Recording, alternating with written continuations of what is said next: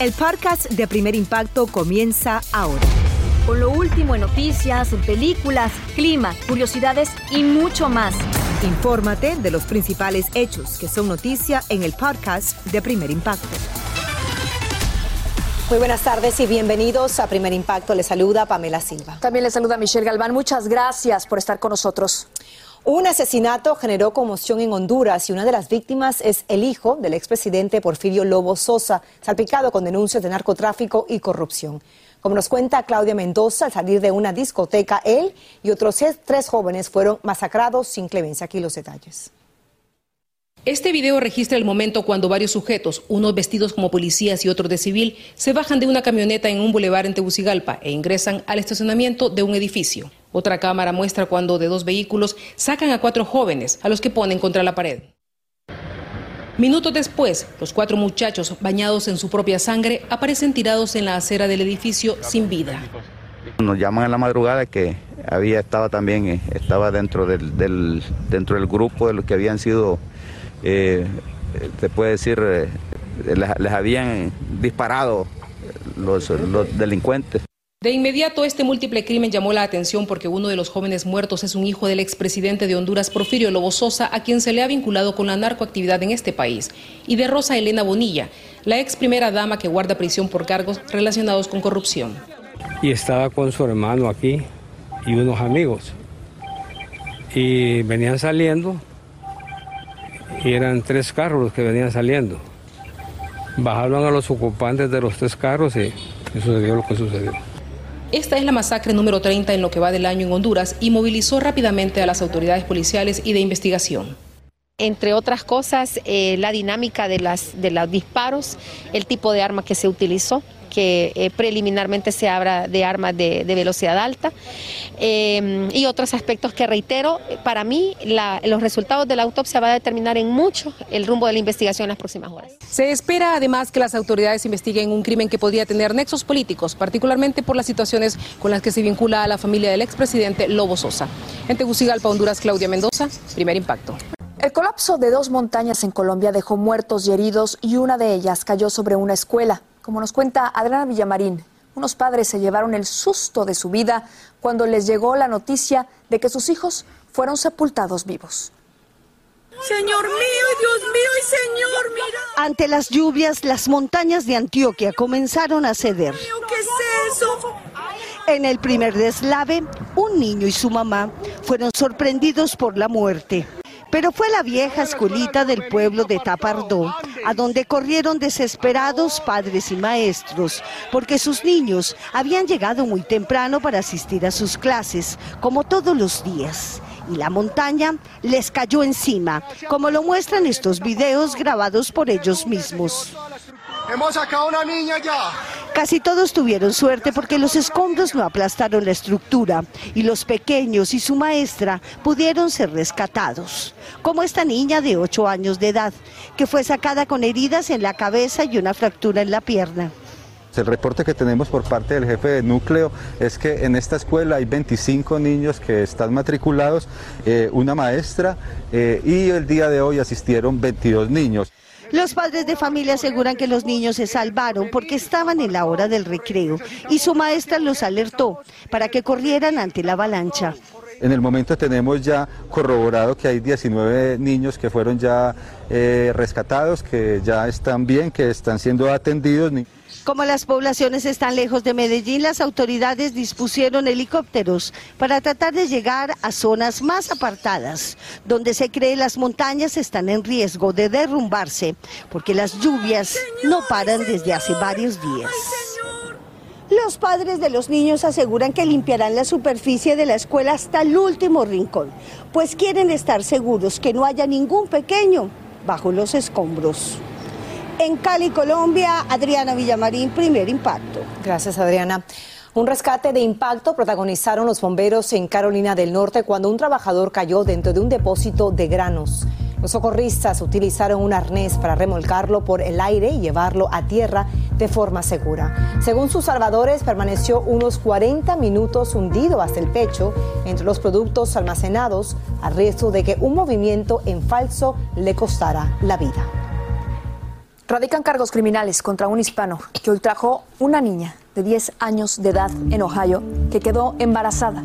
El caso desató una candente controversia porque ese estado prohíbe la interrupción del embarazo a partir de la sexta semana de gestación y tuvieron que llevarla a Indiana para practicarle un aborto. La clínica envió a la policía una prueba de ADN y con esa evidencia identificaron al sujeto, quien presuntamente confesó que violó dos veces a la menor. De cara a la justicia está también la compañía Uber a raíz de una demanda por abusos sexuales en varios estados del país. Cientos de mujeres alegan que sufrieron violaciones, secuestros y otras agresiones por parte de conductores de esa empresa.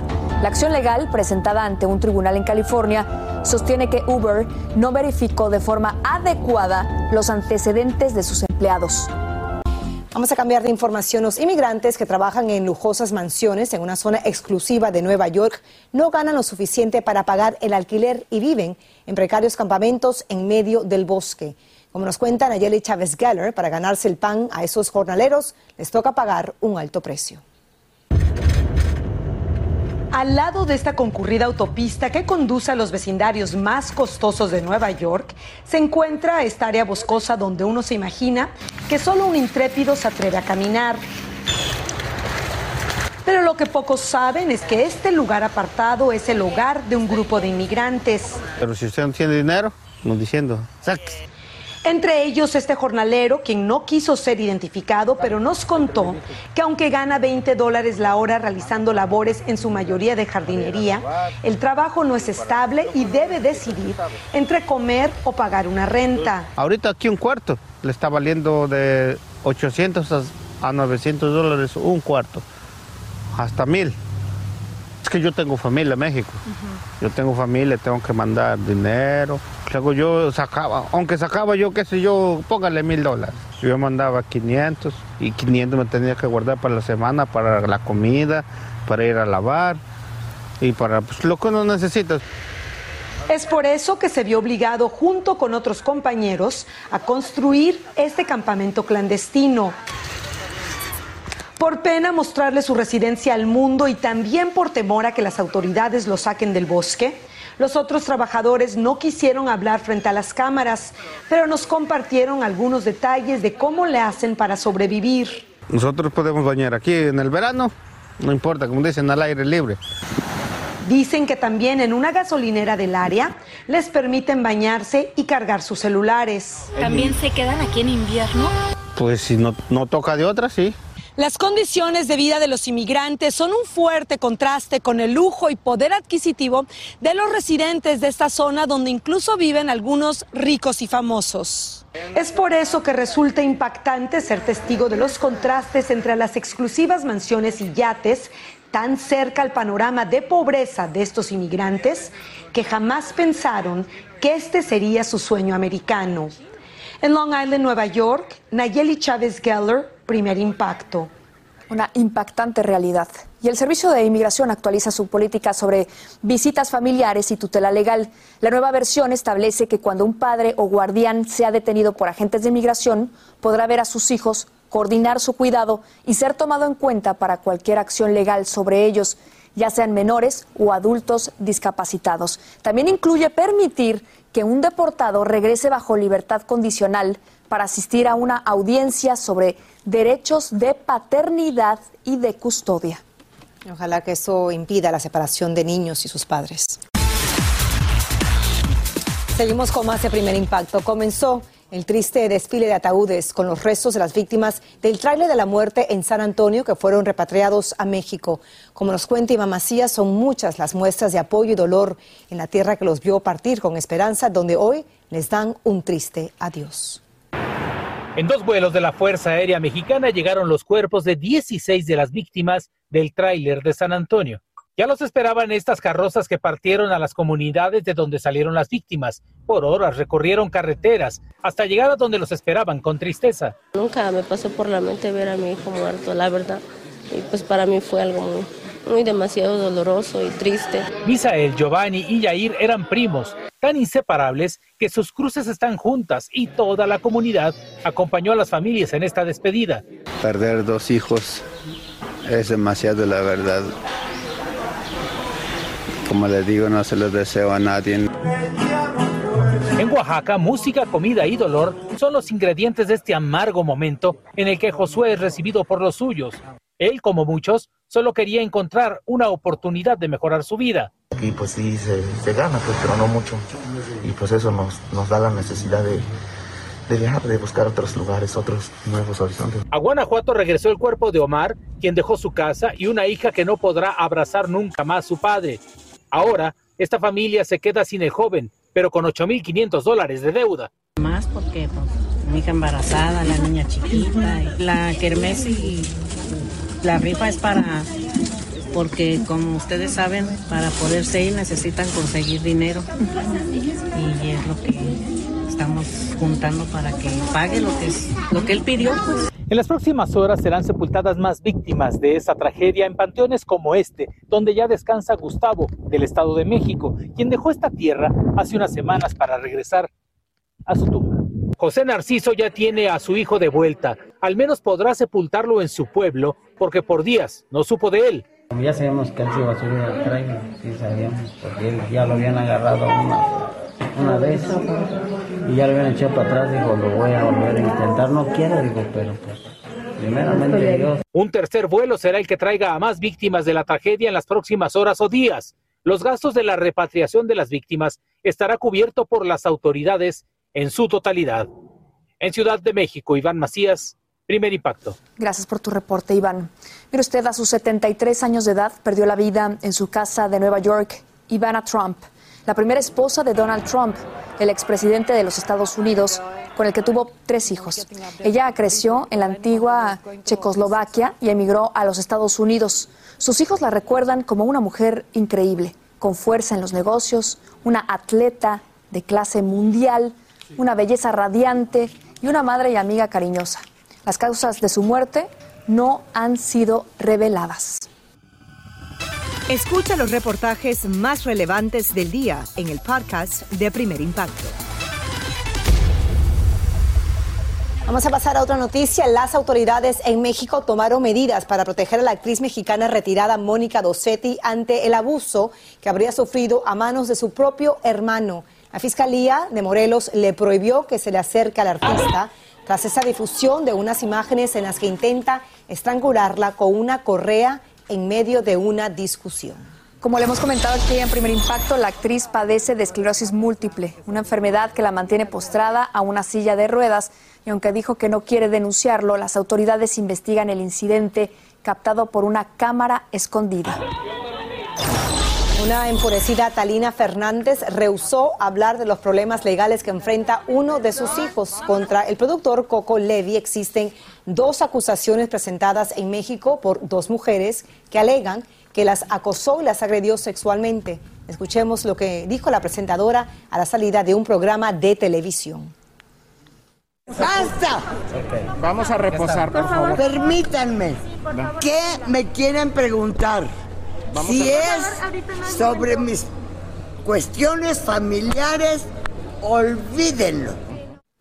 Ella se dio media vuelta y se fue. Su hijo mantiene que es inocente. A casa llena arrancó la gira de dos favoritos de la música de banda, el Flaco y el Jackie. El primer concierto fue en Chicago y Aureliano Salgado asistió y se nos une ahora con todos los detalles de esta concurrida presentación. Adelante.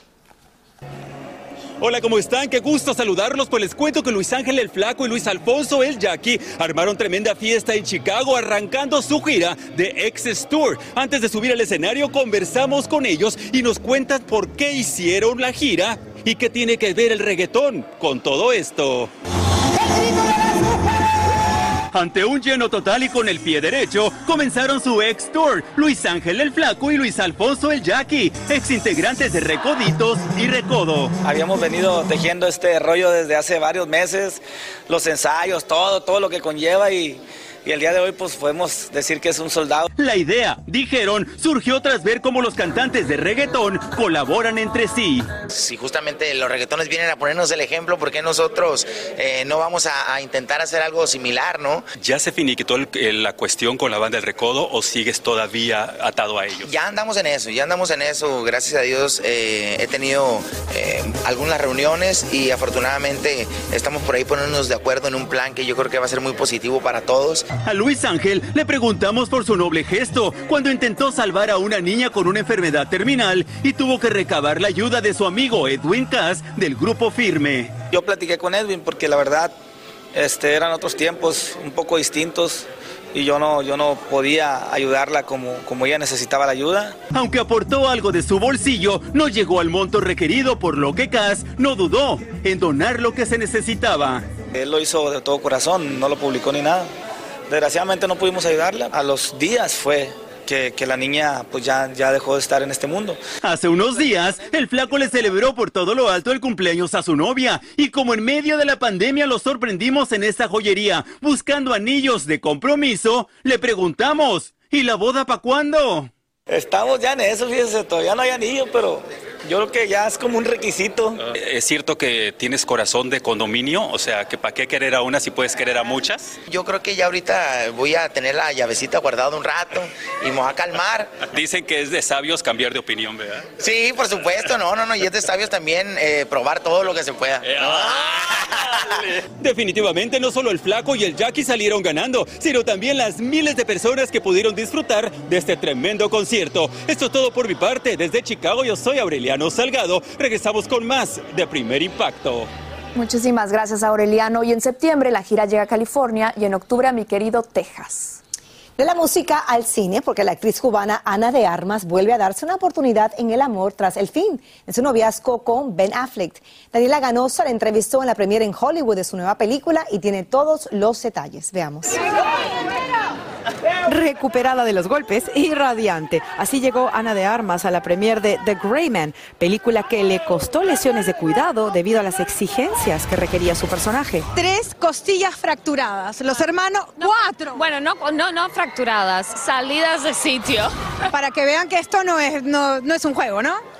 Oh, no, no, no. Aquí el entrenamiento fue súper, súper eh, fuerte, la disciplina, la entrega. Eh, fue un, un commitment Grande. Grande, sí, Incluso en momentos en los que me puse, me enfadé muchísimo porque veían una escena y no les gustaba y había que volver a repetirla y ahí se salen las costillas. Hemos visto banderas cubanas agitándose cuando llegaste. También mucho orgullo, sí. ¿Qué les puedes decir a tus cubanos, no solamente en Estados Unidos, en el mundo, sino también a los que la siguen luchando en tu isla? ¿Qué les puedo decir? Es, esto es una pregunta un poco complicada porque yo adoro mi país y adoro a todos los cubanos, estén allí o estén fuera. Y entiendo la lucha de todos y entiendo el esfuerzo de todos y entiendo los sentimientos de todos y eh, estoy con ellos. La actriz no ha parado. En sus redes sociales compartió imágenes de la última película que acaba de rodar sobre la vida de la legendaria Marilyn Monroe. También tomó un descanso. Aquí la ven en este velero en la costa italiana y habría viajado con su novio, el presidente de la plataforma de cintas románticas Tinder, lo que demostraría que Ben Affleck ha quedado en el pasado. Me encanta porque ella no lo conoció en Tinder. Wink, wink. ¿No? ¿No lo conociste? No. ¿Cómo, te va por allá? Cuenta. Todo muy bien, todo súper bien, muy feliz. Y hablando de parejas, Ryan Gosling, protagonista principal de la cinta, ya debería de tener una maestría en cubanismo, ya que como sabemos está casado con la actriz de descendencia cubana Eva Méndez y ahora protagoniza este film al lado de Ana. ¿Se conocen entre ellas? Do they know each other? Oh, uh, uh, uh Eva and, and and Anna? No, not no, I don't, not really. No, I think you know. Obviously, I think we met. They met on uh, uh on uh, in in Paris briefly. Yeah. All right. And now you you're an expert on like Cubans. I'm trying. I'd like to be one day. Por su parte, esto es lo que los directores Anthony y Joe Russo dijeron de las extenuantes escenas por las que hicieron pasar a Ana de armas. Anna is such Ana es impresionante, es tan dura, inteligente, se van a quedar en shock de ver lo que ella logra hacer en esta película, nos dice Anthony Russo. She's Cuban. You don't want to mess with Cuban girls. I know it. I know it. Lo sé, nos responde. La cinta ha sido calificada por críticos como una mezcla entre James Bond y Fast and the Furious. Definitivamente una de las mejores películas de acción del verano y estrena este 22 de julio. En Hollywood, Daniela Ganosa, Primer Impacto. Ha recibido muy buena crítica y con tremendo elenco. Muchas gracias, Daniela. A una mujer le tocó la triste tarea de reconocer el cuerpo sin vida de su hija que fue asesinada en medio de un robo. Como nos cuenta desde Argentina Juan Carlos Gutiérrez, la consternada madre lucha para que los culpables paguen una dura condena por su crimen atroz. Fui testigo de un homicidio de mi amiga Lara Fernández. Esas son parte del sentido testimonio de un amigo de Lara Valentina Fernández que estaba con ella esa fatídica noche.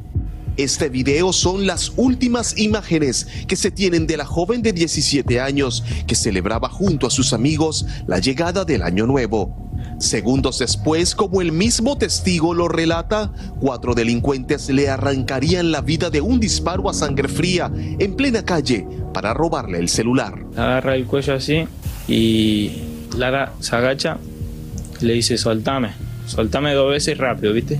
Y ahí al toque toma carrera y va y le, le pega el tiro acá, la nuca. Este es el teléfono que le quisieron robar a Lara ese día. Una porquería, no vale ni 8 mil pesos. La madre soltera, quien es agente de la policía de la ciudad de Buenos Aires, no logra entender que perdió a su hija por un teléfono que apenas valía 35 dólares. Pero desde que capturaron a algunos de los sospechosos, ha emprendido una lucha para que se haga justicia y que todos, sin excepción, paguen por su crimen. Al momento tenemos un, un prófugo, eh, después tenemos tres detenidos, uno es menor, eh, está en un- alojado en un instituto de menores, eh, que está la probabilidad de que él salga dentro de dos años, justamente porque es menor de edad y él comete el hecho a los 15 y bueno, acá la pena es- es a partir de los 16. Conversamos con uno de los abogados que lleva el caso para que nos explique por qué uno de los detenidos, un joven menor de edad, es muy posible que no pague por el crimen. En el derecho penal argentino, que es un sistema penal complejo, los menores de 16 años son no punibles, son sujetos no punibles. ¿Qué significa esto? Que un menor comete un ilícito, una conducta que es reprochable para, para un sujeto mayor de edad, pero como es una persona menor, el derecho penal no lo castiga. Por el asesinato de Lara Valentina ya hay tres detenidos que esperan juicio. Los de 22 y 23 años están siendo procesados en un juzgado de garantía, mientras que el menor de edad involucrado tiene una medida de abrigo y su caso lo lleva a un juzgado de menores completamente distinto. Nada de todo lo que yo haga va a volver a la vida de Lara ni de mi hija, obviamente que yo ya lo sé.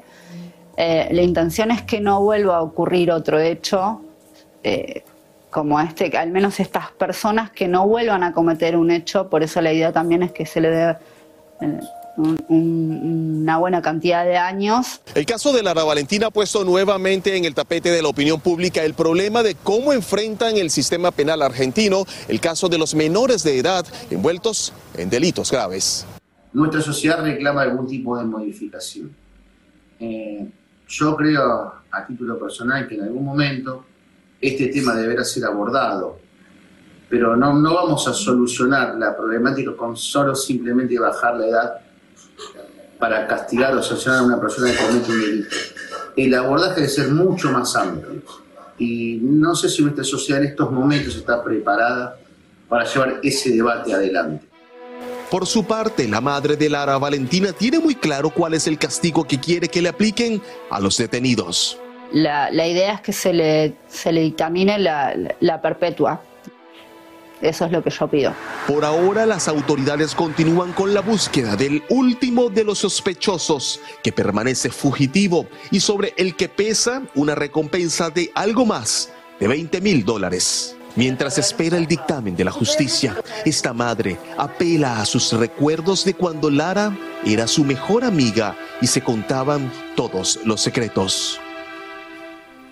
Y esta madre asegura que continuará luchando para crear conciencia de la necesidad de modificar la ley que ampara a los menores y que prácticamente los hace intocables por la mano de la justicia. Es asegura que cuando lo logre, su hija tendrá el descanso que merece. Así termina el episodio de hoy del podcast de Primer Impacto. Encuentra episodios nuevos de lunes a viernes, primero en la aplicación de Euforia y en todas las plataformas de podcast. Como siempre, gracias por escucharnos.